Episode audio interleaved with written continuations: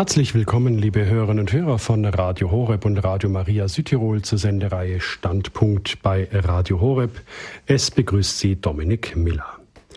Sie hören heute den 18. Teil aus unserer losen Reihe bei Standpunkt Annäherung an die Wüstenväter. Für alle, die in diesem Zusammenhang das erste Mal von den sogenannten Wüstenvätern hören, hier eine ganz kurze Erläuterung. Im dritten und vierten Jahrhundert unserer Zeitrechnung zogen sich manche der frühen Christen zum Beispiel als Eremiten in die Wüsten Ägyptens, Palästinas und Syriens zurück, um Gott in der Einsamkeit nahe zu sein.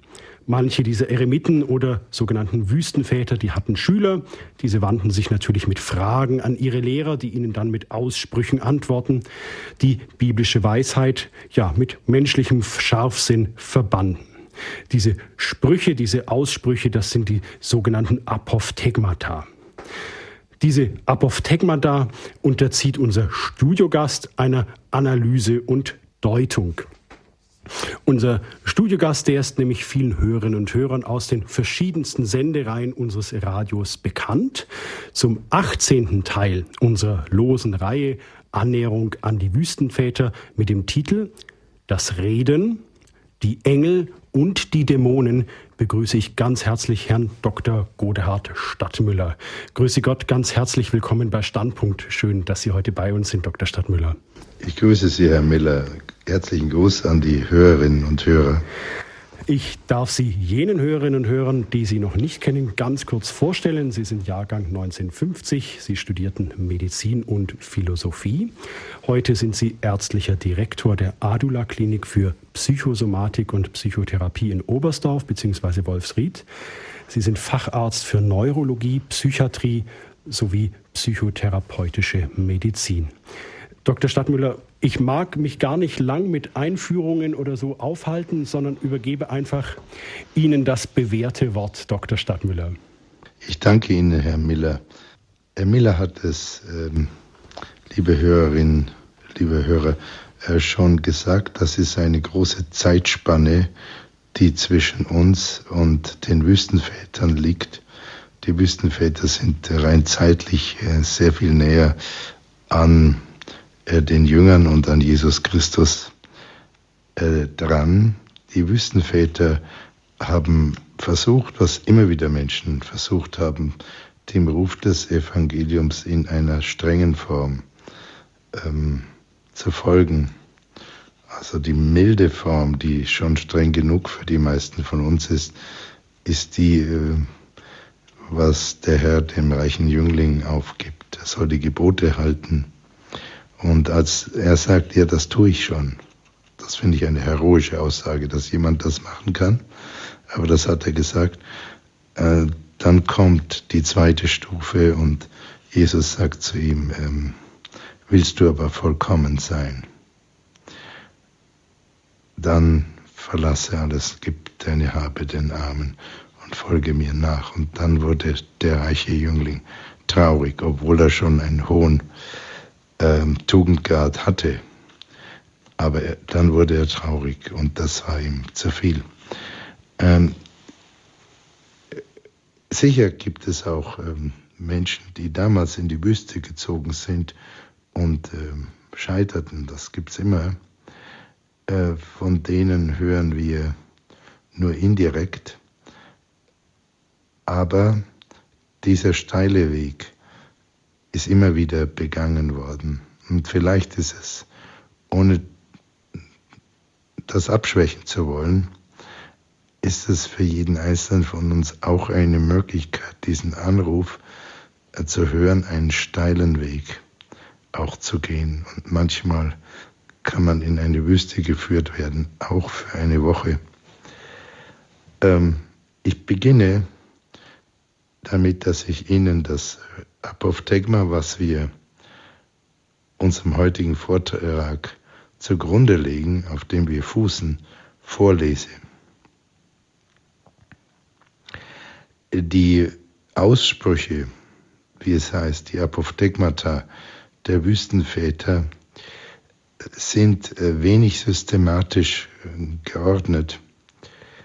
Es ist kein länger dauernder Erzählstrang verbindet sie. Und äh, sie sind eigentlich nicht nur Aussprüche im Sinne von Lehrsätzen oder Maximen, sondern immer äh, wird ein Kontext beschrieben, meist ein zwischenmenschlicher Kontext, in dem dann etwas auch ausgesagt wird.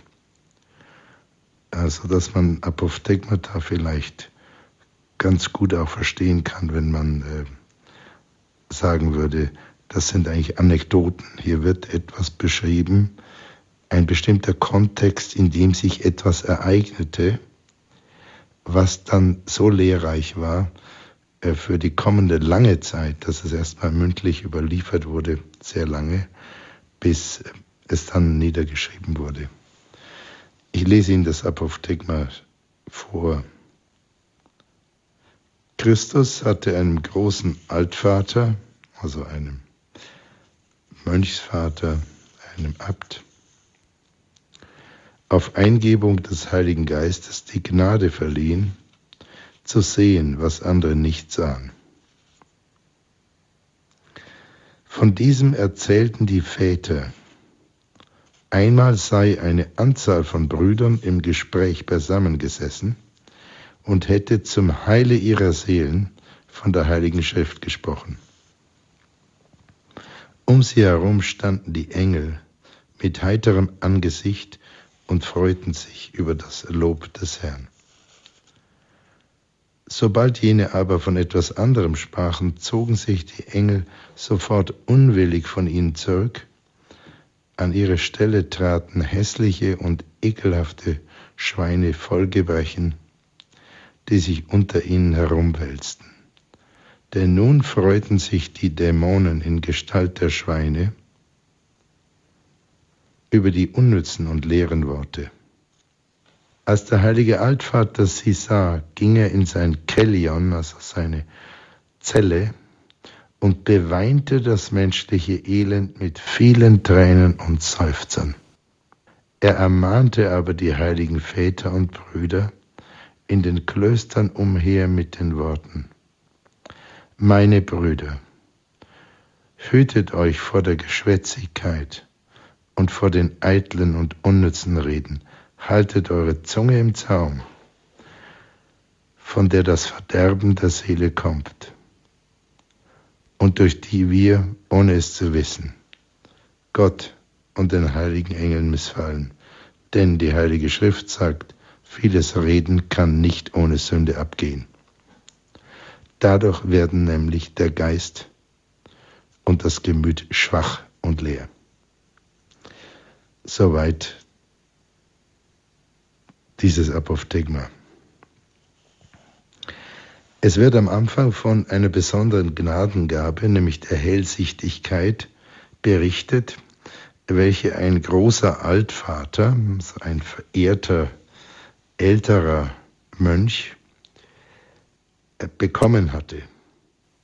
Er konnte, wie es heißt, sehen, was andere nicht sahen. Also es wird hier vorausgesetzt, dass das, was er sah, tatsächlich da war. Nur konnten es andere nicht sehen. Äh, wir können das meiste nicht sehen, was auf der Welt gibt, allein durch unsere Beschränktheit und weil wir ähm, sehr häufig einfach auch etwas mit einem Skotom, mit einem größeren oder kleineren blinden Fleck durch die Welt laufen. Äh, das bezieht sich schon auf natürliche Dinge. Ähm, fast allen Leuten ist es äh, begegnet, dass sie beispielsweise jahrelang an einem bestimmten Baum vorbeifahren und äh, sie nicht einmal die Aufmerksamkeit haben, sich zu fragen, was ist das eigentlich für ein Baum? Und wenn sie dann vielleicht das mal hören, woran man die Art dieses Baums erkennt, dann erkennen sie, oh ja, das ist ja eine ganz seltene Eibe. Und sie bekommen eine andere Beziehung. Sie sehen diesen Baum sozusagen, als wäre er neu. Ähm, manchmal können wir Menschen auch anders sehen, als wären sie neu. Menschen, die ähm, sehr viel äh, Anteil haben am Leben, äh, für die das Leben außerordentlich spannend ist, die haben die Fähigkeit, immer wieder neu zu sehen. Mit anderen Worten, immer wieder zu erstaunen. Und eine der großen Künste, das Leben spannend zu haben, ist, immer wieder erstaunen zu können, selbst über das Gleiche, was dann eben etwas Neues ist. Und das kann man gut ausprobieren äh, bei Menschen, denen man nahe steht. Wenn man plötzlich sie neu sehen kann, dann bekommt man, dann gelingt es in einen anderen Kontakt zu ihnen zu kommen. Was anderes sind Gaben, die einem Menschen erlauben, etwas zu sehen, was normalerweise wir nicht sehen können, also geistige Wesen. Nach der Vorstellung des Judentums und nach der Vorstellung selbstverständlich des Christentums und auch äh, der meisten anderen Hochreligionen gibt es sehr viele geistige Wesen, die tatsächlich unter uns sind und die wir einfach nicht sehen können und nicht hören können ähm, unter normalen Bedingungen. Und äh, es wurde von der katholischen Kirche immer als etwas nicht sehr Wichtiges und äh, vielleicht sogar etwas Fragwürdiges angesehen, wenn jemand Visionen hatte oder Auditionen. Das ist die Kirche seit alters außerordentlich kritisch und prüft, ob das nicht Illusionen, ob das nicht Halluzinationen sind. Indessen können wir jetzt einmal annehmen, dass dieser Altvater etwas Wirkliches sah. Das heißt, er sah einmal Engel und er zum anderen Mal Dämonen. Äh, und das gesagt wurde, er hat diese Gnadengabe bekommen, ist auch ein wichtiger Punkt und es ist eine alte christliche Auffassung, dass wir die Gnade nicht erringen können. Also wir können nicht uns selbst letzten Endes erlösen. Nicht einmal in einem kleinen Maß. Das heißt nicht, dass wir nichts tun können, aber das heißt nur, dass all unser Tun, wie perfekt es und tugendhaft und scharfsinnig oder energiegeladen es immer auch sein mag, er nicht dazu hinreicht, äh, die Gnade zu uns zwingend herabzuziehen. Und dennoch heißt es, wer anklopft, dem wird ähm, geöffnet werden. Und Jesus hat die Frau, die nicht von ihm abließ, hat zu ihr gesagt, äh, weil du so äh, einen festen Glauben hast, wegen deiner Nach äh, Unnachgiebigkeit, ähm, hast du äh, eine Antwort bekommen, hast du meine Zuwendung bekommen. Und das führt uns, ohne dass dies hier in dem Apophthegma zentral ist, aber diese Apophthegmata sind äh, wie geschliffene äh, Diamanten oder geschliffene Rubine. Sie wären nicht überliefert worden über so, so lange Zeit in mündlicher Form, wenn nicht eine große Menge von Mönchsgenerationen ähm, diese Aussprüche für außerordentlich inhaltsreich und zwingend gehalten hätten. Wir werden hier jetzt im ersten Satz konfrontiert damit, dass die Gnade, der Heilige Geist, entscheidend kausal wirksam ist, dass es aber eine Eingebung ist, zu der der Mensch auch noch etwas tun kann. Das Geheimnis, wie Gnade und der freie Wille der Menschen zusammenhängen, wird hier zwar berührt, aber nicht näher erörtert. Es ist auch nicht das Ziel dieser Standpunktsendung, den komplizierten Zusammenhang, mit dem sich die verinnerlichten Menschen aller Zeiten, und ich bin sicher, eine große Fülle von ihnen hadert auch oder kämpft auch damit, wo ist das Ende meines freien Willens und warum kann ich nicht etwas mehr wollen oder etwas anderes wollen, auf das es mir dann geschenkt würde. Die größten Denker haben sich mit dem Problem der Willensfreiheit bzw. der Determiniertheit, der Unfreiheit beschäftigt. Nach der Lehre der Kirche spielen beide, der freie Willen und die Gnade, zusammen. Dabei kann natürlich die Gnade bzw. der Heilige Geist auch auf den Willen eines Menschen einwirken. Dann wird es kompliziert. Denn wenn der Wille der Träger sozusagen der individuellen Intention ist und auf der anderen Seite die Gnade den Willen selbst verändern kann, wo ist dann die Freiheit geblieben? Vielleicht als Anregung, als kurze Anregung an Sie, verehrte Hörerinnen und Hörer, äh, zum Paradoxon des freien Willens sagt der Philosoph Arthur Schopenhauer, und das ist das kürzeste und prägnanteste zu diesem Thema, was ich überhaupt je gehört habe und kann mir nicht vorstellen, dass man es rein sprachlich noch kürzer formulieren kann. Und zwar Schopenhauer sagt, der Mensch kann tun, was er will, aber er kann nicht wollen, was er will. Nochmal, der Mensch kann tun, was er will, aber er kann nicht wollen, was er will. Damit zeigt er das Paradoxon, das Paradoxon der Willensfreiheit. Wenn der Mensch wirklich etwas will, dann kann er es tun, bis zu dem Grad, dass der Glaube Berge versetzt. Aber er kann, und das ist seine Bedingtheit, die Grenze seiner Willensfreiheit, nicht wollen, was er will. Und das ist genau das Problem. Viele Menschen ringen damit, nicht wollen zu können, was sie wollen das heißt ihren eigenen inneren Willen nicht verändern zu können. Im Volksmund wird dies platt und drastisch, aber auch präzise ausgedrückt damit, dass man den eigenen Schweinehund nicht überwinden könne. Eine solche Sprache ist nahe an dem Erlebnis und auch an der Sprache der Wüstenväter, die sich häufig sehr deutlich, manchmal scheint mir geradezu kantig, aber nie lieblos ausgedrückt haben. Belassen wir es im Moment bei diesen wenigen Notizen zum Thema Willensfreiheit. Ein langes Nachgrübeln über die Willensfreiheit stärkt die Willensfreiheit nicht. Dagegen scheint es so zu sein, dass den Willen immer wieder anzustrengen zu einem guten Ziel diesen Willen stärkt und klärt.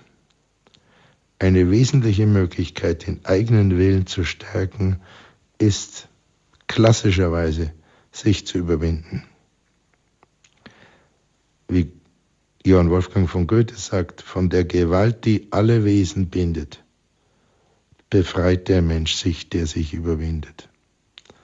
Lassen Sie sich das nochmal im Gehirn und im Gemüt zergehen. Von der Gewalt, die alle Wesen bindet, befreit der Mensch sich, der sich überwindet. Also eine außerordentlich starke Aussage. Ich würde das nicht wagen, eine so starke Aussage zu äh, formulieren. Aber Goethe sagt, auch die Gewalt, die praktisch das Universum bindet, von der kann der Mensch sich befreien, wenn er sich selbst überwindet. Und sich zu überwinden kann sich natürlich nicht nur auf Handlungen beziehen, sondern auch auf Denken, Strebungen und Haltungen.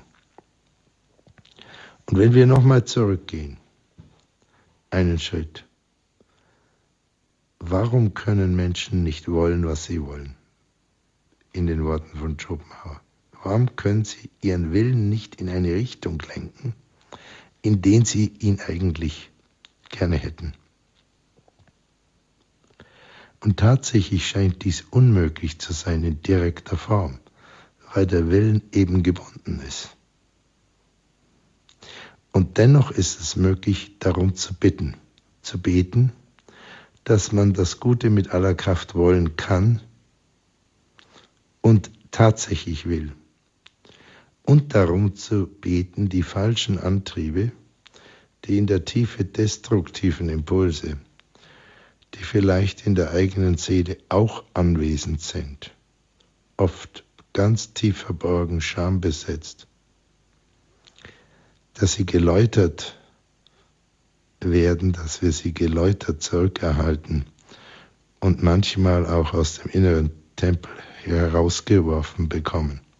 So wie Jesus die Händler, die das Haus seines Vaters, den Tempel, zu einer Wucheranstalt gemacht hatten, sogar mit Gewalt hinausgeworfen hat. Der sanftmütige Jesus Christus hat Gewalt angewendet an diesem Punkt, um das Haus seines Vaters zu reinigen. Und so ist manchmal auch Gewalt bis zum gewissen Punkt notwendig oder eine gewisse Heftigkeit, um den einen oder anderen Dämon aus dem Innern äh, herauszuwerfen, wo er sich vielleicht zu lange auch schon eingenistet hat und sich behaglich gemacht hat. Mit den Dämonen ging Jesus, soweit ich das überblicke, nicht mitleidsvoll um, sondern außerordentlich abgrenzend und manchmal feindlich.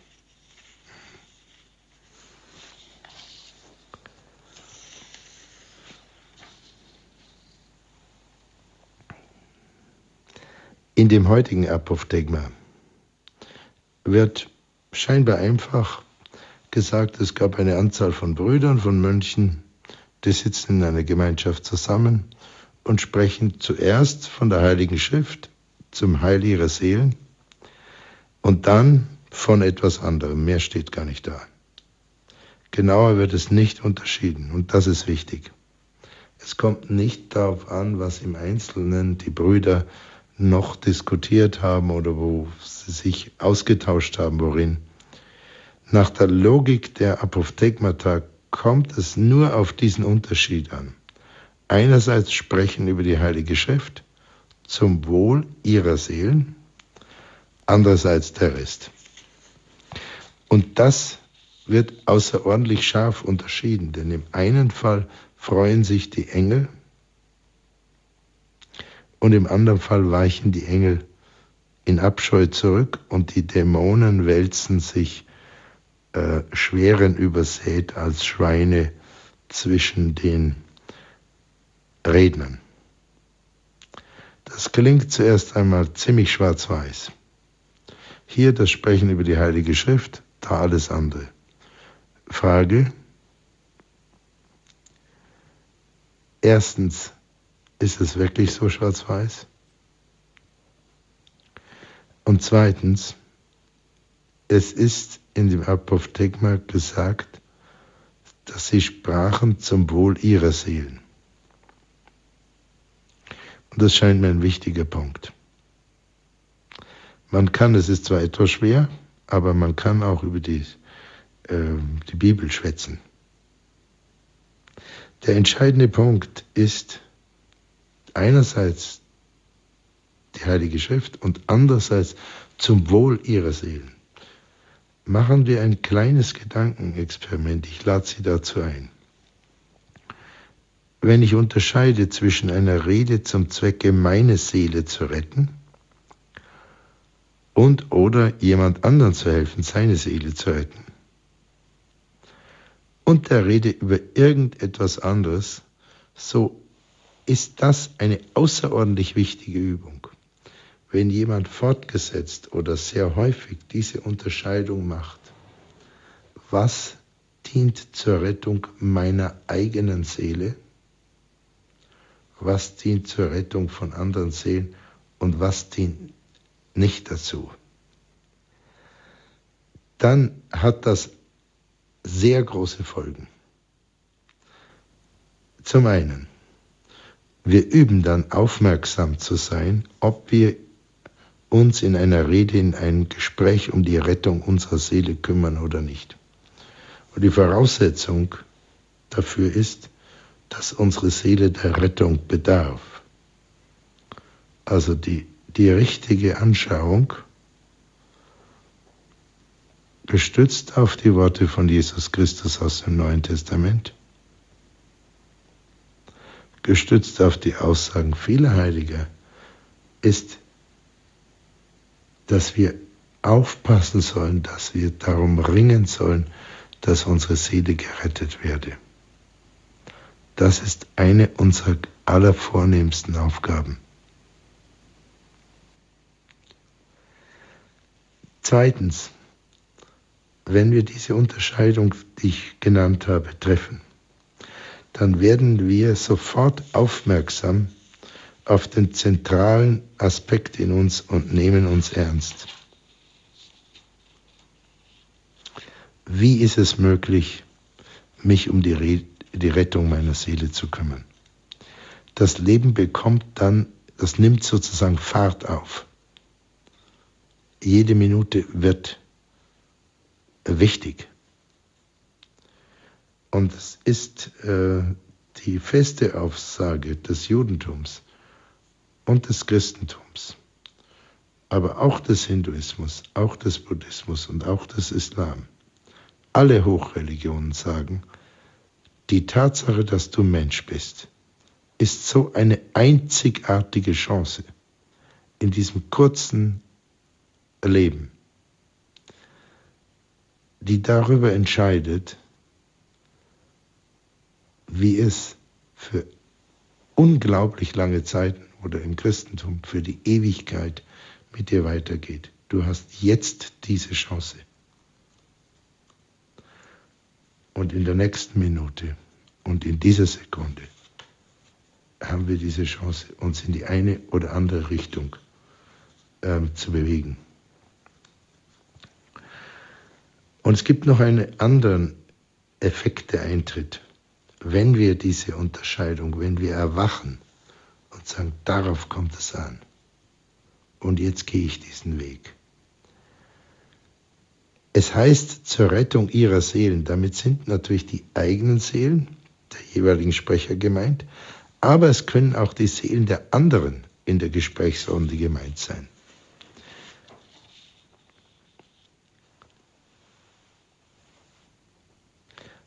Auf der anderen Seite, wie sollen wir das umsetzen? Die Sendereihe dient ja dazu, äh, die Juwelen, die in den Aussprüchen, den Anekdoten über die Wüstenväter festgehalten sind, wieder für einen Menschen, der äh, über, weit über ein Jahrtausend später lebt, ähm, aufzubereiten.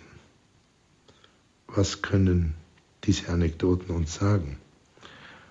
Und in diesem Fall muss man sagen, ja, wenn die Engel nur freundlich äh, gucken, wenn man über die Heilige Schrift spricht und das zum Wohl der eigenen und anderen Seele tut, äh, dann wird es für Menschen, welche nicht einem strengen kontemplativen Orden angehören, äh, einigermaßen schwer fortgesetzt, im Wortsinn allein von der Heiligen Schrift zu sprechen.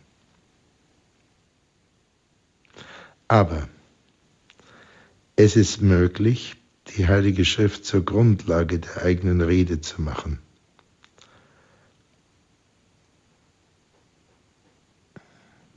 Also ohne sich aufzublähen zu reden.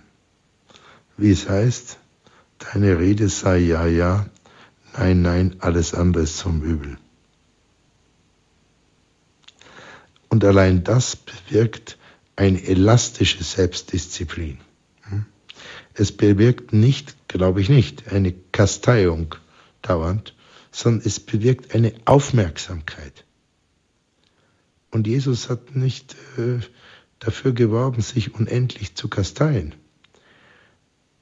Aber was er uns nahegelegt hat, ist, dass wir unser Kreuz auf uns nehmen, wozu er auch sagte, mein Joch ist aber leicht, und immer wieder das Metanoete, das heißt, denk um, sieh es anders. Lenke deine Gedanken in eine andere Richtung. Zum anderen, auch für uns, die wir jetzt nicht in einem Schweigeorden sind, wo nur wenig gesprochen wird. Da kann ich mir dann das gerade noch vorstellen, dass man immer über die Heilige Schrift redet, wenn man denn redet, aber manchmal werden die auch ähm, etwas mit der Installation zu tun haben oder mit, ähm, äh, mit Vorräten oder äh, mit Baumaßnahmen, äh, sodass es schwierig wird, immer von der Heiligen Schrift zu sprechen. Es ist aber möglich, sich so tief von der Lectio Divina, der Lektüre der Heiligen Schrift beeinflussen zu lassen, dass ihre Worte und die Gedanken in ihr im Hintergrund sozusagen dauernd weiterwirken im Geist und im Gemüt, was immer jemand tut oder sagt. Und ich möchte das wirklich anregen. Es soll nicht frömmelnd klingen. Aber dass immer etwas in uns weiterwirkt, das ist eine psychologische Binsenwahrheit. Wenn ich eben sehr viele Horrorfilme sehe oder sehr viel Soap Opera im Fernsehen sehe, äh, dann ist es natürlich eine Milchmädchenrechnung zu meinen, wenn ich den Fernseher ausschalte, dann äh, hat das keinen Einfluss mehr. Das ist natürlich überhaupt nicht der Fall. Unser Gemüt verarbeitet das weiter, unsere Gedanken verarbeiten das weiter, auch wenn es uns unbewusst ist. Und das hat einen Effekt, und zwar einen langfristigen Effekt. Und entsprechend wird die Lektüre von äh, zum Beispiel Büchern der Heiligen Schrift wird entsprechend auch weiterwirken. Und ich schlage Ihnen das wirklich vor. Äh, die Bibel ist klarerweise eines der allertiefsten Bücher. Ich habe das äh, im vergangenen, jetzt gestern gehört in einem Vortrag von einem äh, Professor der evangelischen Theologie, der hat das zitiert von Bertolt Brecht, der sagte, auf die Frage, was ist das wichtigste Buch, sagt er, Sie werden lachen, die Bibel. Und außerdem ist die Bibel von einer ungeheuren Tiefe und von einer in sehr vielen Büchern herausragenden poetischen Schönheit. Also das Buch Jona, die Psalmen, äh, Buch Jesaja, Ezechiel, äh, das Hohe Lied, ähm, ganz viele, auch große Teile von Genesis, ja, die ganze Geschichte von dem Erzvater Jakob sind einfach gigantische Weltliteratur, sodass es sich allein aus dem Grunde schon lohnen würde. Und es ist ein inspiriertes Buch und es wird uns allmählich, nicht sofort, transformieren, sodass jemand sich transformieren lassen kann durch die, wie es klassischerweise heißt, Lectio Divina, die göttliche Lektüre, also die Lektüre der Heiligen Schrift. Wir dürfen aber nicht das herauspicken aus der Heiligen Schrift, was uns passt. Vielmehr ist auch das, was uns fremd erscheint, vielleicht eine besonders wichtige Botschaft, die uns hinausführen kann über mögliche zu enge Sicht unseres Lebens oder überhaupt des Lebens und ein zu starkes Hängen an unserem engen Ich. Der oberflächliche Teil des Ich, also das Selbstbild, wie wir uns sehen in der Welt, das ist eine Sache, die kann sehr fragwürdig sein. Häufig unterschätzten Menschen ihre Möglichkeiten. Das ist sehr viel häufiger, als dass sie sie überschätzen. Ein Zitat vom heiligen Ignatius dazu. Kein Mensch kann je ermessen, was Gott aus ihm machen würde, wenn er sich ihm ganz überließe.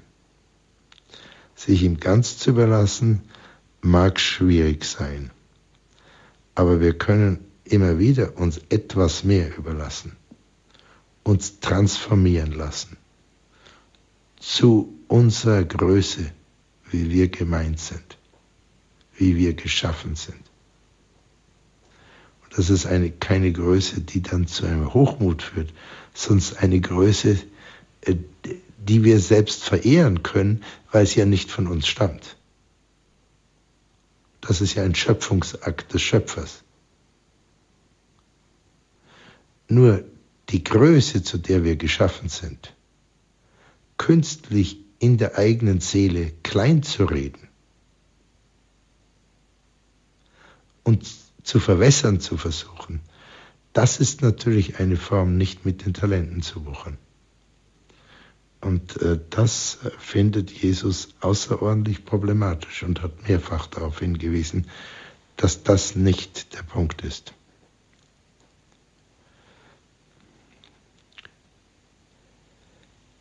Und zum anderen ist es auch möglich, stets die Rettung der eigenen Seele und der Seele der Gesprächspartner im Auge und im Gemüt zu haben.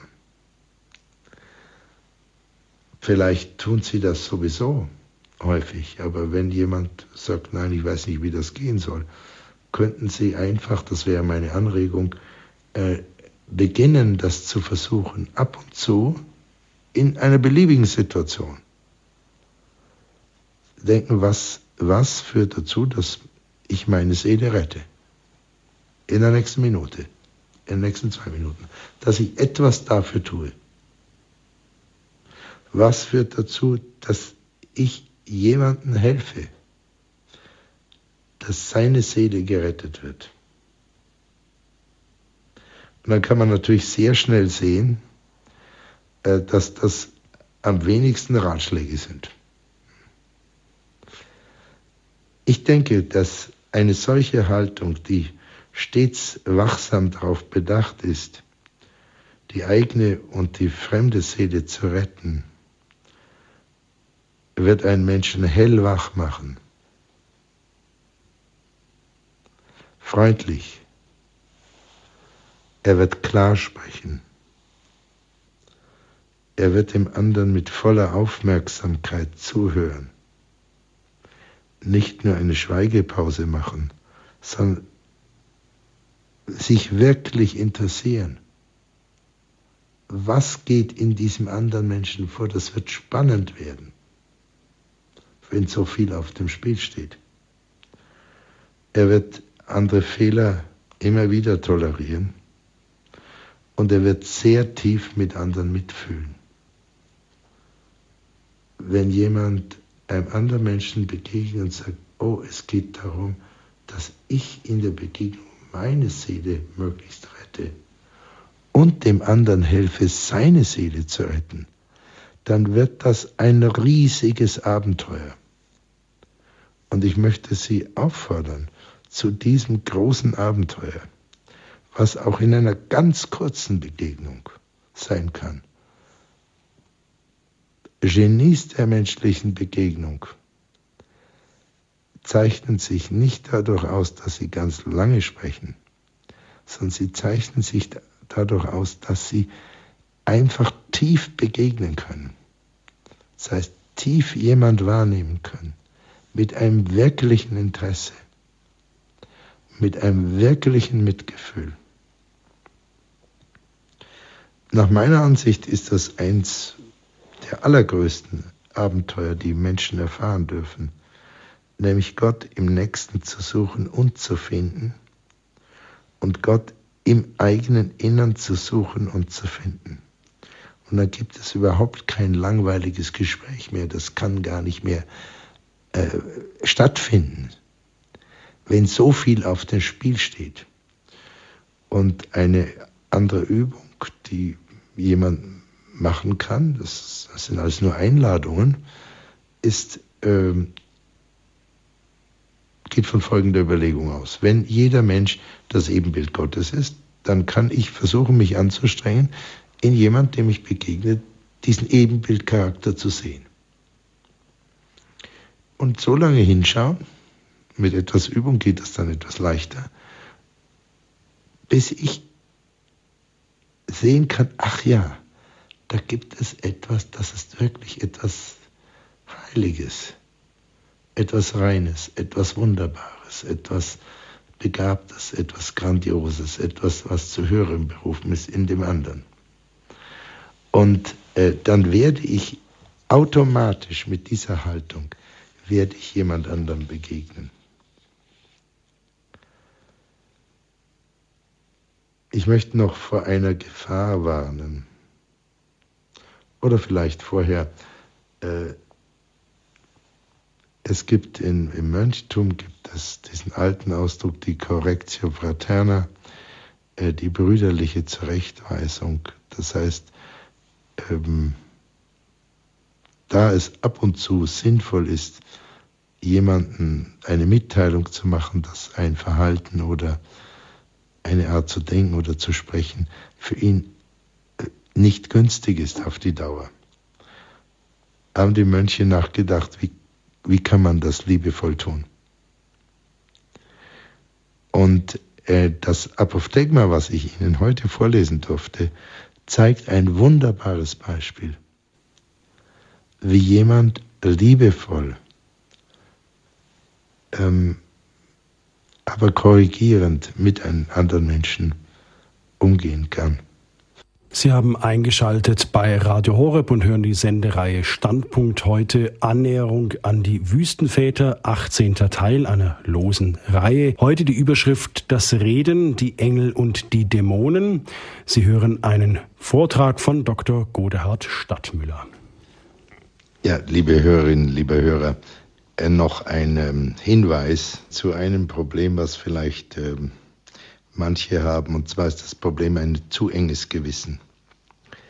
Ich will da aus Zeitgründen jetzt nicht ähm, in extenso breit darauf eingehen, aber auch ein zu enges Gewissen kann eine Problematisierung des Lebens, eine Verengung der eigenen Persönlichkeit bewirken und auch das kann im Einzelfall ein guter, eine gute Möglichkeit sein, sich hier transformieren zu lassen.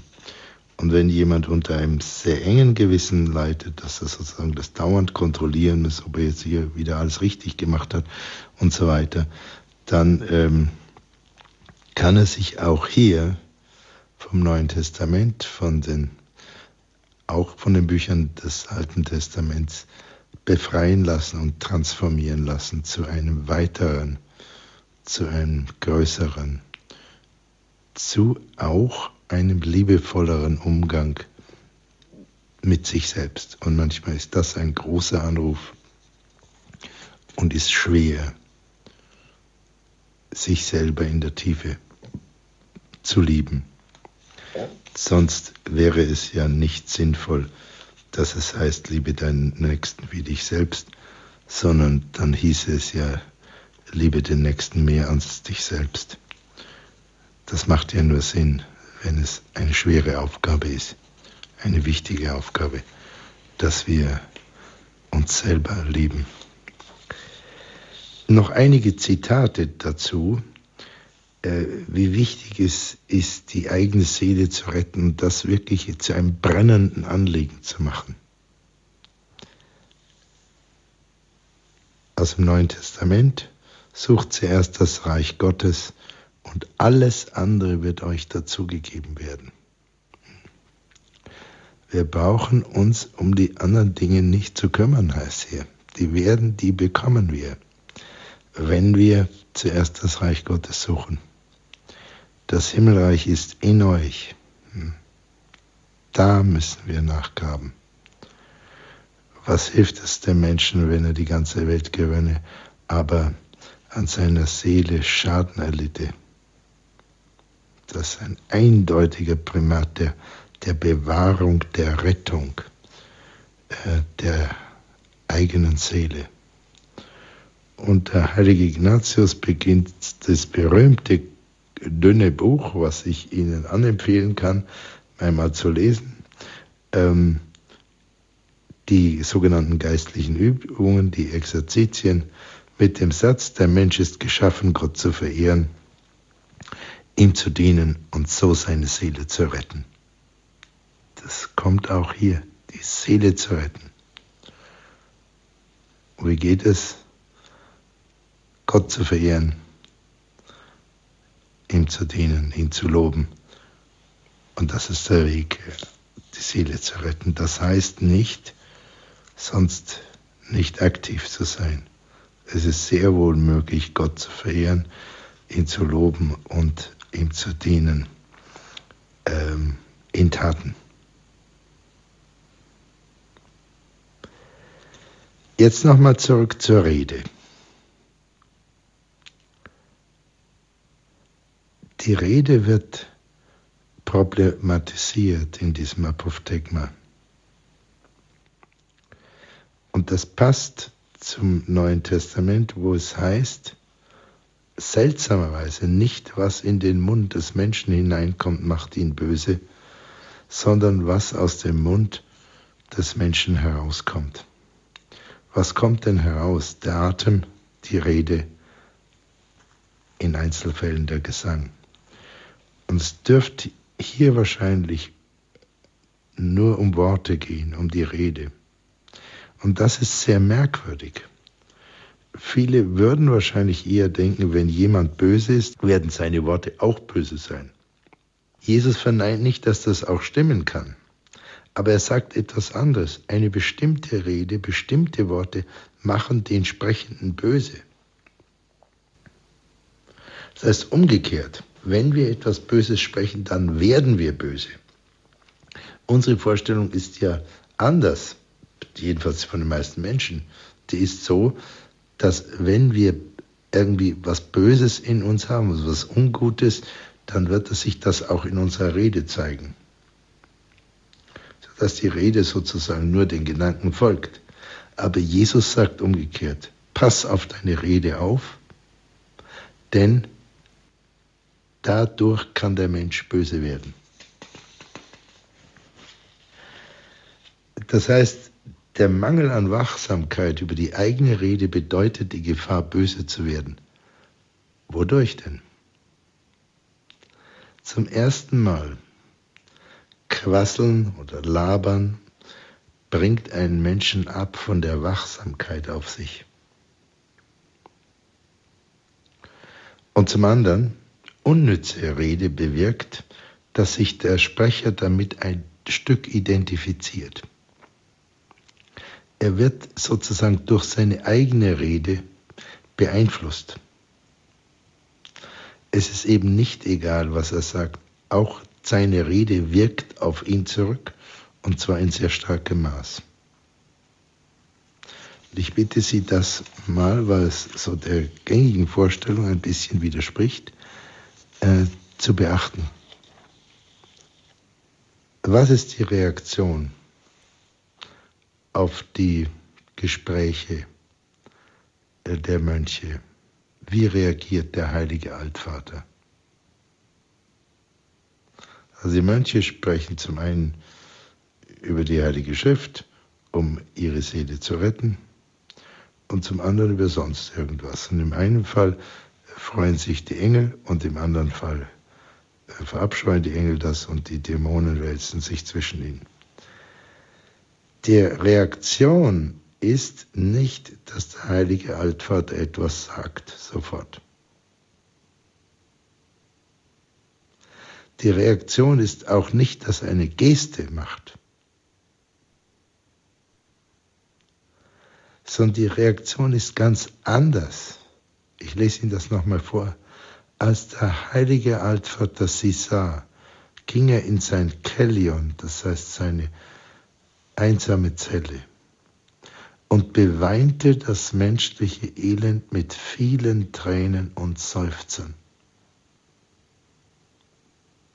Das ist das Erste. Und zwar hat, es steht nicht da, dass er nur die anderen beweint hat. Generell das menschliche Elend. Und nicht irgendwie dünnlippig, das finde ich aber schade oder so etwas, sondern er öffnet sein Gemüt. Er ist zutiefst bewegbar. Er weint mit vielen Tränen und Seufzern. Und das ist seine erste Reaktion. Und auch Jesus hat außerordentlich starke Gefühle gezeigt. Ich durfte ja mal hier im Radio über einige Sendungen über die Gefühle von Jesus wagen zu ähm, vorzubereiten und dann auch über den Rundfunk zu bringen. Es heißt immer wieder, er war im Innersten erregt, bevor er Lazarus erregt, erweckt hat. Er sah, die, wie die, die, ähm, seine Angehörigen trauerten und wurde im Innersten erregt. Ja. Und erst nachdem er im Innersten erregt war, hat er zum Vater gesagt, hier ist alles möglich und hat ihn gebeten, dass er ähm, den Toten erwecken darf. Und dann hat er gesagt, steh auf, komm heraus. Sie haben eingeschaltet bei Radio Horeb und hören die Sendereihe Standpunkt heute Abend Annäherung an die Wüstenväter, der 18. Teil. Heute das Thema das Reden, die Engel und die Dämonen. Sie hören einen Vortrag von Dr. Godard Stadtmüller und stehen geblieben sind wir bei den Emotionen Jesu. Dr. Stadtmüller, bitte. Ja, nochmal für die ähm, zum Anschluss äh, vor der Pause. Ähm, als der heilige Altvater sie sah, ging er in sein Kellion und beweinte das menschliche Elend mit vielen Tränen und Seufzern. Nicht nur das Elend der anderen, das menschliche Elend allgemein, wahrscheinlich auch sein eigenes. Es steht dann nicht, dass er diejenigen, die so gesprochen haben, ermahnt hätte. Aber es steht, er ermahnte aber die heiligen Väter und Brüder in den Klöstern umher. Ich lese das so, dass er nicht eingeschritten ist mit einer Kritik schnell, sondern dass er sozusagen elektiv nach einer Zeit generell dazu Stellung nahm. Das ist wesentlich äh, liebevoller. Meistens sind Menschen nicht so leicht erreichbar, wenn sie direkt auf ein Verhalten eine sofortige Kritik bekommen. Das ist nicht weise für die Menschenführung und es bewirkt eher selten, dass jemand sich eingeladen fühlt, ähm, dass er an seiner Seele arbeitet, dass er seine Seele sucht, soweit es ihm möglich ist, zu retten. Äh, es kommt dann zu so einer Ja-Aber-Rede, oder so einer inneren Reaktanz. Das ist nicht hilfreich. Der Altvater, wie es heißt, ermahnte aber die heiligen Väter und Brüder in den Klöstern umher mit den Worten, meine Brüder, hütet euch vor der Geschwätzigkeit und vor den eitlen und unnützen Reden. Haltet eure Zunge im Zaum von der das Verderben der Seele kommt und durch die wir, ohne es zu wissen, Gott und den heiligen Engeln missfallen. Denn die Heilige Schrift sagt, vieles Reden kann nicht ohne Sünde abgehen. Dadurch werden nämlich Geist, der Geist und das Gemüt schwach und leer. Es sind kurze Sätze, aber außerordentlich inhaltsschwere Sätze. Zuerst reagiert der Altvater mit dem echten Mitgefühl, dem Ausdruck von Rührung und Erbarmen.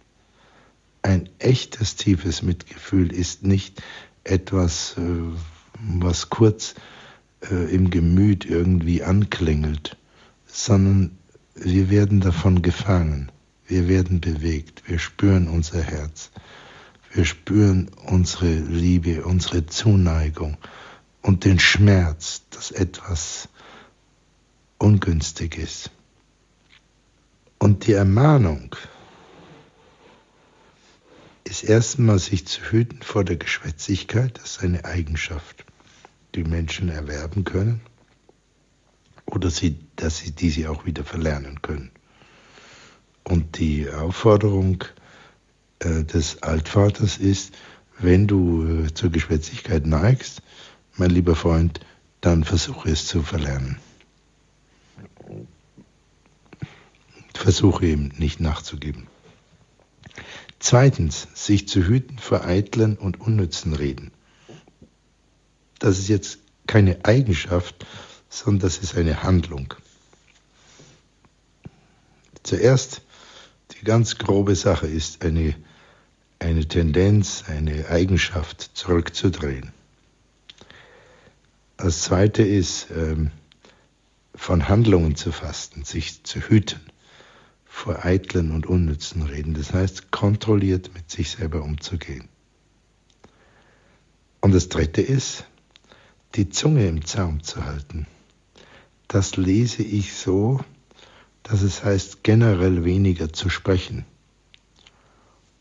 und generell wachsam zu sein, was man sagt. Im Sinne unseres Apophthegma Geht es in die Richtung, dass ich meine Seele rette? Geht es in die Richtung, dass ich jemand unterstütze, seine Seele zu retten? Das ist das Kriterium. Das ist sozusagen der Goldstandard, an dem die Rede gemessen wird. Und die Begründung ist, und das passt zu dem, was ich vorhin schon sagte, fußend auf dem Neuen Testament, von der Zunge kommt das Verderben der Seele. Also von den von den Aussprüchen, von den Worten eines Menschen kommt das Verderben der Seele. Das ist eine andere Vorstellung als von den Gedanken kommt das Verderben. Und die Rede, die folgt halt dann irgendwie und ist weniger wesentlich.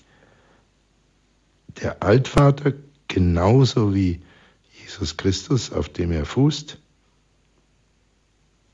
und wie auch im Alten Testament, sagt es anders. Von der Zunge kommt das Verderben in die Seele. Und das nächste, was er sagt, ist, äh, durch die nicht im Zaum gehaltene Zunge missfallen wir, ohne es zu wissen, Gott und den Engeln. Ähm, Gott wird hier, wie im ganzen Neuen Testament, wie im Alten Testament, gesehen als einer, der eine persönliche Empfindung hat. Gott ist berührbar. Obwohl er der Schöpfer des Universums ist oder wie die Physiker jetzt an der Frontlinie denken, multipler Universen, es wird immer gigantischer, trotz dieser Allmacht, dieser absoluten Majestät, dieser gigantischen Macht, ist er der Berührbare. Und zum letzten zitiert der Altvater aus dem alttestamentlichen Buch der Sprüche, Weisheitsbuch, wörtlich, vieles reden kann nicht ohne Sünde abgehen.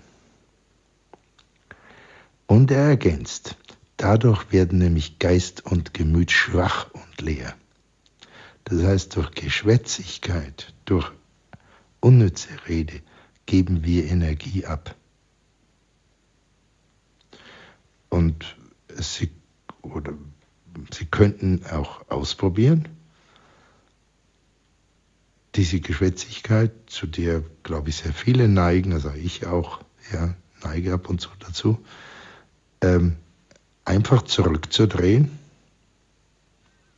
zu überprüfen, Rette ich mit dem, was ich jetzt sage, meine Seele? Helfe ich jemand anderem wirklich dazu oder mache ich irgend sowas wie ihn belehren, was er gar nicht annehmen kann? Das würde mir nicht helfen, würde ihm nicht helfen.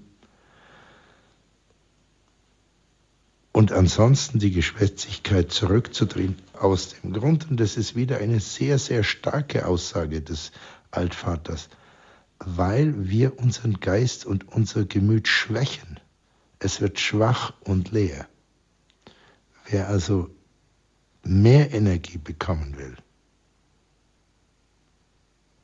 wessen Geist schärfer, weiter sein soll, wessen Gemüt stärker sozusagen der Resonanzraum größer werden soll, der könnte tatsächlich die Geschwätzigkeit und die eitle Rede zurückdrängen. Zum Schluss noch, bevor wir dann äh, öffnen äh, für die Hörer Kommentare, das ist oft außerordentlich wertvoll, ganz persönliche Kommentare oder auch Fragen, schlage ich Ihnen was vor, aber bitte, es sind keine Ratschläge, es ist nur eine Einladung. Geht natürlich auch an mich die Einladung.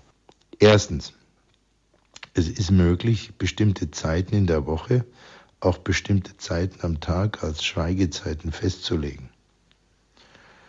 Das müssen nicht halbe Tage sein, bereits eine Zeit von zehn Minuten, die schweigend verbracht wird, kann einen außerordentlich großen Wert haben. Diejenigen, die meditieren oder in Anbetung verharren, tun dies sowieso durch äußeres Schweigen. Inneres Schweigen ist dann noch schwieriger, aber äußeres Schweigen hilft schon sehr viel, weil die Zunge dann eben nicht mit im Spiel ist, von der, wie wir gehört haben, von Jesus Christus, jetzt vom Altvater erneut, ein Mensch böse werden kann. Zweiter Vorschlag ist, von bestimmten Redeimpulsen zu fasten. Also viele, ich zum Beispiel, haben Impulse, etwas mitzuteilen, was im Moment überhaupt ganz unnötig ist. Also es wird halt im Gemüt irgendwie stark und dann ähm, lässt man das irgendwie raus. Und den nächsten erzählt man das einfach. Das hat eine gewisse partielle Berechtigung mit Psychohygiene, aber es schwächt die Energie. Natürlich besteht auch die Schwierigkeit darin, dass eine Rede zum Teil Bindung schaffen kann, eine Rede auch trösten kann, eine Rede Menschen wirklich aufrichten kann, eine Rede Menschen stärken kann, sie auch erinnern kann an, an das, was sie wirklich wollen. Dann wäre es aber kein eitles Geschwätz, sondern dann wäre es etwas, was der Rettung der Seele dient, nach der Logik unseres Apophthegmas. Es ist wichtig, hier die Unterscheidung der Geister zu üben, das heißt wachsam zu sein. Und äh, unser Apophthegma gibt uns genau den Goldstandard. Die Frage, die einzige Frage, die relevant ist, nützt es zur Rettung meiner Seele, nützt es zur Rettung von Seelen von anderen? Wenn nicht, eitles Geschwätz. Äh, dritter Punkt als Vorschlag, die innere Rede. Bei näherer Selbstbetrachtung können wir feststellen, dass unsere Gedanken dauernd herumwirbeln und sich dauernd mit irgendetwas beschäftigen.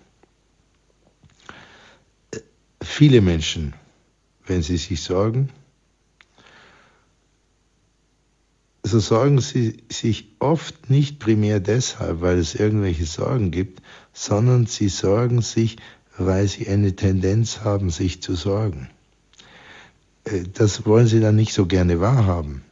Aber manchmal haben wir eine Tendenz, wir grübeln gerne und verbleiben in diesem Grübeln, obwohl es uns nicht weiterbringt. Ich habe in Italien ein schönes Wortspiel in einem Kloster gehört. Ähm, das heißt occuparsi ma non preoccuparsi. Das heißt sich beschäftigen, aber sich keine Sorgen zu machen. Das ist die alte Einsicht, fleißig zu sein, wirklich etwas zu tun, aber den Erfolg anheimstellen. Und das führt dazu, dass jemand freier wird. Wenn jemand üben kann, sich einfach weniger Sorgen zu machen, dann ist er freier im Augenblick. Und das ist etwas, was vielleicht schwierig zu üben ist, aber man kann es mal beginnen. In der Niedergeschlagenheit oder Depression ist solches Problemgrübeln sehr häufig und dauert oft stundenlang in quälender Form an. Es ist natürlich eine große Kunst, diesen inneren Monolog aufzuhalten. Die Wüstenväter haben es versucht, es ist ihnen sicher zum Teil gelungen. Es ist ein alter Wunsch der Menschheit, schon im Gilgamesch-Epos, in die Stillung der Gedanken zu kommen. Das gibt's diese, die gibt es in östlichen Meditationsverfahren. Im Buddhismus, auch im Judentum, es ist ganz stark im Christentum, die Hesychia, die Tranquillitas, die Quietas des Herzens bei den Wüstenvätern. Das stille Gebet, von dem der heilige Ignatius und viele andere Heilige sprechen, etc. Wenn das aber nicht gelingt oder sehr schwer ist, dann hat die christliche Tradition ähm, die geniale Erfindung gemacht des formelhaften Gebets. Bekannt dürfte den Hörerinnen und Hörern das Jesusgebet sein. Und ich kann daran nicht denken, ohne mit großer Verehrung, wirklicher Verehrung des außerordentlichen, liebenswürdigen Altabs Johannes Junklausen zu denken, äh, aus Niederalteich. Und falls jemand, der den verehrten Altab kennt, diese Sendung hört, so bitte ich ihn, den Abt Johannes herzlich zu grüßen und ihm den Dank abzustatten. Sein Buch über das Jesusgebet ist außerordentlich lesenswert. Was ist der tiefe? Ein anderes formelhafte Gebet ist natürlich ganz berühmt der Rosenkranz. Hier auch sehr gepflegt im Radio Horeb. Anders sind andere Litaneien, die lauretanische Litanei und so weiter. Was ist denn der tiefe Sinn dieser formelhaften Gebete? Der tiefe Sinn scheint zu sein, dass das Gedankenkreisen unterbrochen wird und das Gemüt und der Geist in eine Richtung immer wieder gelenkt werden, immer wieder eingeladen werden, sodass schließlich passieren kann, was wir vorhin am Anfang der Sendung besprochen haben, wie kann jemand wollen, was er nicht wollen kann. Das heißt, wie kann der Boden, aus dem diese Bestrebungen, die Willensbestrebungen, die jemand vielleicht gar nicht so gern hat, wie kann dieser Boden verändert werden? Wie kann er eine andere Saat bekommen? Und solche formelhaften Gebete bewirken, dass sukzessive immer wieder eine andere Saat gesät wird und schließlich dann in der Seele aufgeht.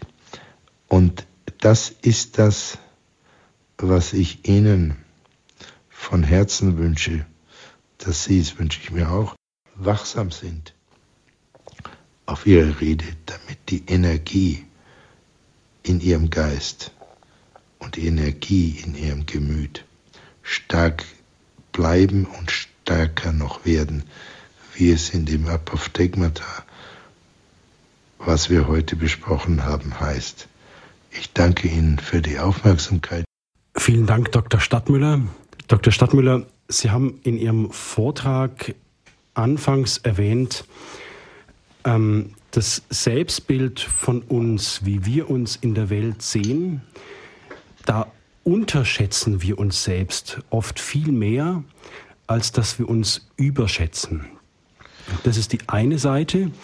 Und kann es dann auch sozusagen sein, also auch im Lichte dieses Apophthegma, ja, dass ich auch die Folgen meines Tuns auch auf geistlicher Ebene unterschätze? Ja, würde ich auf jeden Fall bejahen. Ähm, ich meine, ein Mensch zu sein in den un nahezu unendlichen Weiten des Universums ist so eine unglaubliche Unwahrscheinlichkeit. Und alle großen Traditionen sagen, diese einzigartige Chance, die du in diesen 70, 80 oder 100 Jahren, die du auf dieser Erde bist, hast, ist, das, das ist wirklich mehr als der Sechser im Lotto. Wenn das ein Mensch verinnerlichen würde, dann müsste er sozusagen in einen Dauerjubel ausbrechen. Das ist aber äh, praktisch kaum je der Fall. Ähm, das, und wir achten diese riesige Größe, die wir haben, äh, nicht. Und die, die dürfen, die sollten wir achten, ähm, weil, und das können wir auch ganz ohne Stolz tun, wie vorhin gesagt, weil wir das ja nicht gemacht haben. Das, das ist ja alles geschaffen. Das ist letzten Endes die Akzeptanz des Ebenbildcharakters in uns.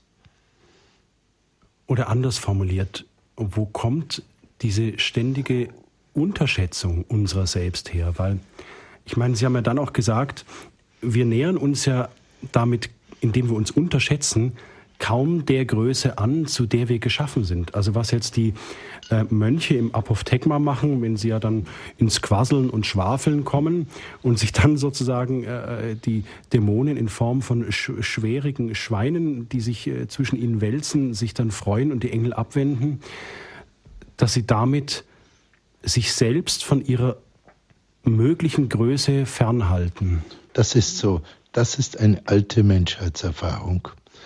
Äh, dass wir äh, aus dem Garten Eden verstoßen sind, dass wir aus dem Paradies verstoßen sind, dass wir aus dem äh, goldenen Zeitalter verstoßen sind.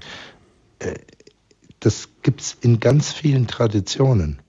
Die Vorstellung, dass es einen perfekten Zustand gab, im jüdischen und christlichen, ein Zustand, wo sozusagen Gott unter uns wohnte, wo wir ihm ganz nahe waren äh, und wo das dazu geführt hat, dass wir uns so entfalten können. Und ähm, die Trauer ist die, dass es nicht mehr so ist.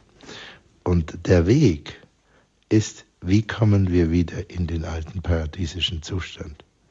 Und das ist nach dem Christentum dem Einzelnen nicht möglich, sondern das ist ein Akt der Gnade. Aber er kann darum bitten.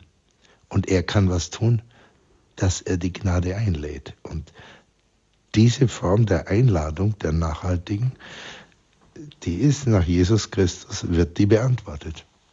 Jetzt haben Sie auch angesprochen, bei diesem Bild, dass sich sozusagen beim Quasseln und Schwafeln die Engel sofort abwenden, dass man damit ja auch Gott wehtut oder ihn beleidigt oder, oder weil Gott der Berührbare ist. Sie haben das so formuliert. Äh, mittlerweile ist ja die Wissenschaft der Erkenntnis, dass es nicht nur ein Universum, sondern Multiversen gibt. Also dass es mehrere Universen gibt und davon ist Gott der Schöpfer und trotzdem ist er der Berührbare und vor allem der für mich Berührbare. Ist es nicht zu hoch gegriffen, wenn ich sage, dass mein Reden diesen, diese Majestät in irgendeiner Form berühren könnte. Ja? Also nach dem Motto, ja, was stört den Mond, wenn ihn der Hund anbellt? Ja? Dass mein Quasseln, mein Schwafeln, meine schlechte Rede Gott interessiert und ihm ja schmerzen könnte. Hm. Das ist ja eigentlich der Wahnsinn. Wie wichtig bin ich dann? Ja, das ist wirklich, ähm, also es entzieht sich glaube ich, unserer Vorstellungsfähigkeit. Und dennoch ist die, äh, die Aussage, ja, sagt Vater zu ihm, ja, euer Vater weiß längst, was ihr braucht, bevor ihr zu bitten anfangt. Äh, das ist ähm, Jesus selbst ähm, als der Sohn, der Berührbare. Ja? Auch, als, äh, auch Gott wird als berührbar als bewegbar beschrieben im ganzen Alten Testament. Und äh, die Theologen haben, äh, die Philosophen haben sich damit schon sehr abgemüht. Und eine der Vorstellungen ist zum Beispiel von dem genialen Nikolaus von Kues aus dem 15. Jahrhundert, äh, der sagt, dass Gott gleichzeitig das Größte ist und das Kleinste, das Fernste und das Nächste. Und das äh, würde ich sagen, das ist schon eine Form von Allmacht, äh, das anders als ein ferner Gott, der irgendwie das Universum schafft, sondern er ist gleichzeitig der Allerfernste und er ist gleichzeitig der Allernächste. Und persönlich bin ich davon überzeugt, dass das stimmt, dass tatsächlich niemand uns so nahe kommen kann, wie Gott uns schon ist. Und das, was immer in, in uns abläuft, in einem Gedanken, in einer Gemütsbewegung, ein, in einem Impuls, dass er das sozusagen schon spürt, äh, bevor wir das spüren können. Der ist uns unendlich nahe. Ja. Ähm, und es sind nur unsere Augen sind gehalten, um das zu erkennen. Ich begrüße jetzt Frau Blum aus München. Grüße Gott. Ja, grüße Gott. Grüß Gott, Frau Blum. Ja, grüß Gott, Herr Dr. Stadtmüller. Also das war einer der besten Vorträge, die ich jetzt je von Ihnen gehört habe. Und ich habe gedacht, Sie treffen mich jetzt mit dem, mit dem Nagel im Herzen, äh, nachdem wir, ich dachte, es ist eine Sendung in erster Linie für uns Frauen, nachdem wir angeblich 20.000 Worte sprechen am Tag. Das habe ich noch nicht gehört. Das ist witzig. Ich habe es so gehört und Männer angeblich nur 8000 Worte und dann habe ich so überlegt, ähm, also von den 20.000 Worten können ja vielleicht 8000 sein zur Auferbauung der Seele, meiner oder der anderen, auch übers Evangelium. Was mache ich mit den anderen 12.000 Worten? Die muss ich also sehr durch einen Filter laufen lassen. Und ich dachte mir, ähm, ich habe mich jetzt mal verglichen mit Männern, die nur 8000 Worte sprechen und von den 8000 Worten ist da kaum eins dabei, das zur Auferbauung der Seele dient und auch nicht vom Evangelium handelt. Also soll ich mich jetzt mal gar nicht mal vergleichen erstmal. Hm, äh, das ist erstmal sehr witzig. Ich kannte das noch nicht mit diesen 20.000, 8.000. Aber jetzt ist natürlich, Ihre Frage hat auch eine große Tiefe. Ja, äh, ich will die 12.000 sehr, sehr auf die Waage legen ab morgen. Mhm, ja.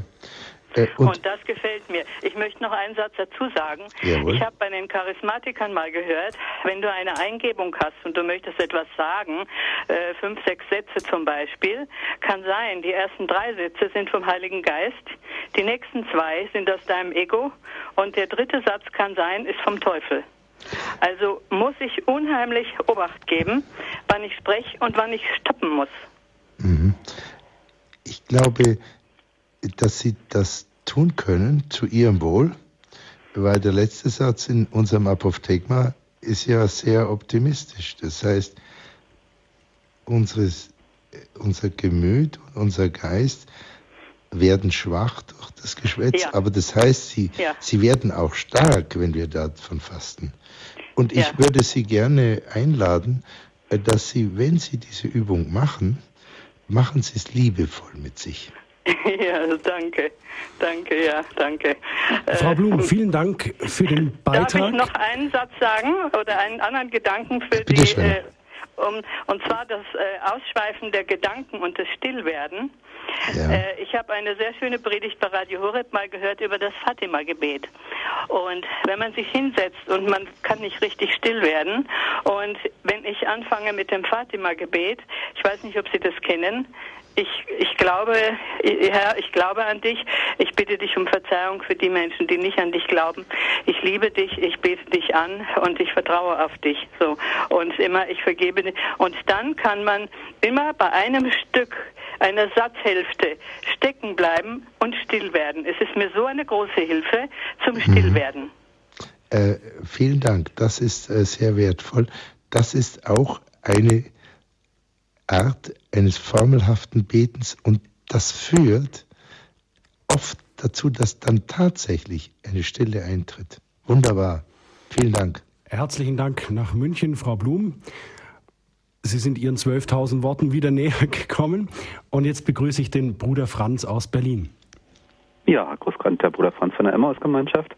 Grüß Gott. Ja, der, äh, der Bruder Jan, wo der unsere Gemeinschaft gegründet hat, der hat Bruder ja Jan gerade... Hermanns der Bruder Jan Hermanns, der immer dienstags noch auf Sendung ist, in Wiederholungen, der hat ja gerade im Gefängnis die Erfahrung gemacht, dass da, wo Reden überhaupt nicht mehr ging und äh, weil sich alle bloß noch, äh, naja, schweigen wir darüber, äh, jedenfalls nicht besonders verstanden haben, da hat er eingeladen, so jetzt schweigen wir mal alle in Gefängnisgruppen. Und das ging. Und er hat eine Stunde mit den Jungs geschwiegen in der Gegenwart Gottes das Schweigen in der Gegenwart Gottes. Und da, äh, dazu kann ich eigentlich nur einladen, dieses Schweigen in der Gegenwart Gottes, wenn ich, wenn einer dabei sitzt in einer Runde äh, oder man eben selbst alleine zu Hause, äh, ihm ganz die Gedanken und die Gefühle zu schenken, sozusagen, regiere du jetzt meine Gedanken und meine Gefühle und mhm. lass mich einfach mal hören, was du mir sagen willst. Dass ich nicht immer höre, äh, was da so aus mir heraus sprudelt, sondern mal auf Gott zu hören äh, und dann einfach still zu werden. Ich habe die Erfahrung gemacht, es ist gut, wenn zum Beispiel eine gute Sendung bei Radio Horeb war, dann anschließend abzuschalten, erstmal drüber nachzudenken und dann nochmal ganz still zu werden und äh, zu hören, was will Gott mir jetzt damit sagen, mir persönlich. Ja, nur im Schweigen kann man hören. Dieses Abschalten, Radio Rürup ist gut und der Abschaltknopf ist dann manchmal eben auch wieder gut. Weil man, wenn man gleich wieder das nächste hört, dann kann man nicht darüber reflektieren. Vielen Dank. Vielen Dank. Vielen Dank, Bruder Franz. Mhm. Herr Dr. Stadtmüller, Sie haben gesagt, in der Haltung leben, ähm, die eigene und die Seele des anderen zu retten. Wenn man sozusagen, wenn man spricht, es immer wieder zu prüfen unter dieser Lupe. Ich denke, Sie würden sagen, unter diesem Brennglas sogar die eigene und die Seele des anderen zu retten, hält sozusagen meine Rede diesem Anspruch stand. Da müssten wir doch alle sofort schweigen. Also ist es nicht ein wahnsinnig hoher Anspruch, der mich, äh, der, der alles Reden sozusagen gleich erschlägt? Ja, ich glaube eigentlich nicht, dass es so sein muss.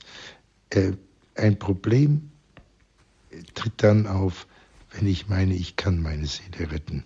Und das muss ich jetzt tun. Äh, oder ich kann die Seele eines anderen retten und das müsste ich jetzt tun. Äh, das ist in der Tat eine Überschätzung. Äh, das ist die Vorstellung, dass wir keine, nicht der Erlösung bedürften. Also ich kann das nicht machen. Weder bei mir noch bei jemand anderem. Aber das heißt nicht, dass ich die Hände in den Schuss legen soll, sondern das heißt, ich kann mich bemühen. Und dann kann es in der Tat sein, das glaube ich, dass manchmal ein tröstendes oder ein aufbauendes oder ein verständnisvolles, äh, feinfühliges Wort kann auch ein Humor sein, ja, kann auch sogar ein polternder Witz sein. Da, da gehört ganz viel Feingefühl dazu. Kann jemand nützen, auf dem Weg seine Seele zu retten. retten. Und ein obstinates Schweigen kann im einzelnen Fall jemand weniger nützen. Darum bedarf es der Unterscheidung der Geister. Jesus hat ja auch nicht dauernd geschwiegen. Er hat immer wieder geschwiegen, hat sich zurückgezogen auf den Berg. Er ist 40 Tage in der Wüste gewesen, hat fast durchgehend geschwiegen. Ähm, aber er hat dann auch gesprochen. Aber immer um die Rettung der Seelen gerungen. Und manchmal war er auch traurig, weil er kein Gehör fand. Das steht auch drin in dem Neuen Testament. Sie haben gesagt, dass die Rede mich verändert. Also es ist mir irgendwie schwer vorstellbar, oder können Sie das irgendwie ein bisschen plastischer nochmal darstellen? Wieso mein Reden mehr Schaden anrichten kann, zum Beispiel bei mir, als mein Denken, wenn ich sie da richtig verstanden habe. Mhm. Also wenn ein Gedanke oder ein Wort meine Zunge, meine Lippen verlassen hat, kann dies meiner Seele mehr schaden als ein Gedanke, den ich kurz gedacht habe. Mhm. Können Sie das näher beleuchten, bitte? Ja, äh, ich habe ja das problematisiert. Zum Ersten äh, wollte ich, will ich auch die Hörer darauf aufmerksam machen, dass das die Meinung von Jesus Christus ist. Das habe ich ja zitiert. Ja. Äh, dann wollte ich Sie darauf aufmerksam machen, dass unser Altvater vom heutigen Abend das auch sagt. Und das ist eben ziemlich das Gegenteil von dem, was man normalerweise meint, dass die Rede so wenig wichtig ist. Ähm, das, sind, das ist das Hauptargument. Ein anderes Argument, es gibt ein bahnbrechendes Buch, es heißt Denken, Sprache, Wirklichkeit, glaube ich, aus den 50er Jahren, äh, wo jemand mit linguistischen Untersuchungen, vor allem auch der Hopi-Sprache, Hopi-Sprache ist ganz, ganz, isolierte Indianersprache, die ähm, praktisch kaum Verwandtschaften zu irgendwas hat, ähm, Das hat er untersucht, andere Sprachen hat er untersucht und festgestellt, dass unser Denken sehr stark von der Sprache beeinflusst ist. Wir vor allem in Mitteleuropa meinen, äh, dass das Denken souverän und am Beginn ist und die Sprache dem folgt. Große Teile der Welt meinen das nicht. Und tatsächlich gibt es sehr starke linguistische Argumente, die sagen, nein, nein, die Sprache ähm, bestimmt, was wir denken und nicht umgekehrt. Wir sind da auch sehr beeinflusst vom deutschen Idealismus, ja, Fichte, das absolute Ich und so weiter. Das hat dann durchgeschlagen bis in die Alltagssprache. Wir meinen das. Äh, wir haben auch die seltsame Meinung, dass wir das souveräne Denker unserer Gedanken seien. Dabei, wenn jemand sich nur fünf Minuten mal betrachtet, was er denkt, dann denkt er alles Mögliche wirre und, und Dinge in Spiralen immer wieder und so weiter. Zweites Argument. Ein drittes Argument, glaube ich, ist, das Sprechen ist immer eine Tat. Denken würden wir nicht sagen, dass es eine Tat ist. Aber Sprechen ist in jedem Fall eine Tat. Sprechen befestigt im Ausdruck. Ein, ein Gedanken kann ich zurückhalten. Ein, ein gesprochenes Wort ist ausgesprochen. Das hat einen Einfluss auf meine Seele und es hat einen zwischenmenschlichen Einfluss. Das heißt, das ist etwas, was weniger zurücknehmbar ist. Verstehe ich. Dr. Stadtmüller, ich danke Ihnen einfach an der Stelle für Ihre klaren Worte und für Ihren klaren Vortrag. Ich danke auch den, der Hörerin und dem Hörer, die sich eingebracht haben in die Sendung, die uns auch an ihren Gedanken haben teilhaben lassen. 8000 Worte die Männer, 20.000 die Frauen oder das Schweigen vor Gott. Dr. Stadtmüller, haben Sie ein kurzes Gebet auf den Lippen zu diesem Thema?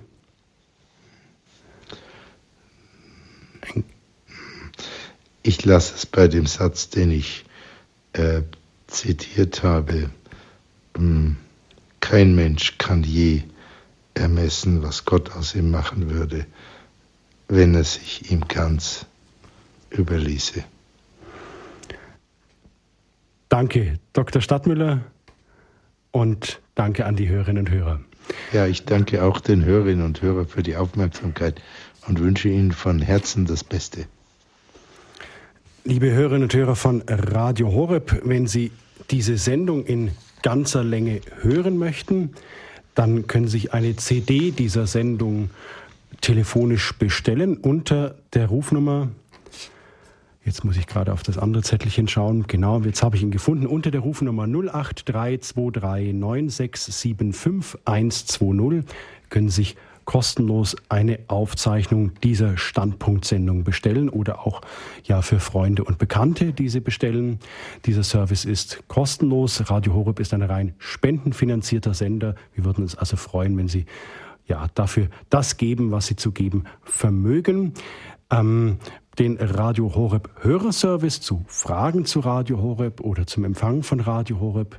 Den erreichen Sie zu den normalen Geschäftszeiten, also tagsüber unter der Rufnummer 08323 9675 110. An dieser Stelle möchte ich mich bedanken bei meiner Kollegin Dina Neofidov, die die Höreranrufe entgegengenommen hat, die die Musik ausgesucht hat und die die Technik für diese Sendung betreut hat. Herzliches Vergelt's Gott. Danke auch an Sie, liebe Hörerinnen und Hörer. Es verabschiedet sich für heute Abend Dominik Miller.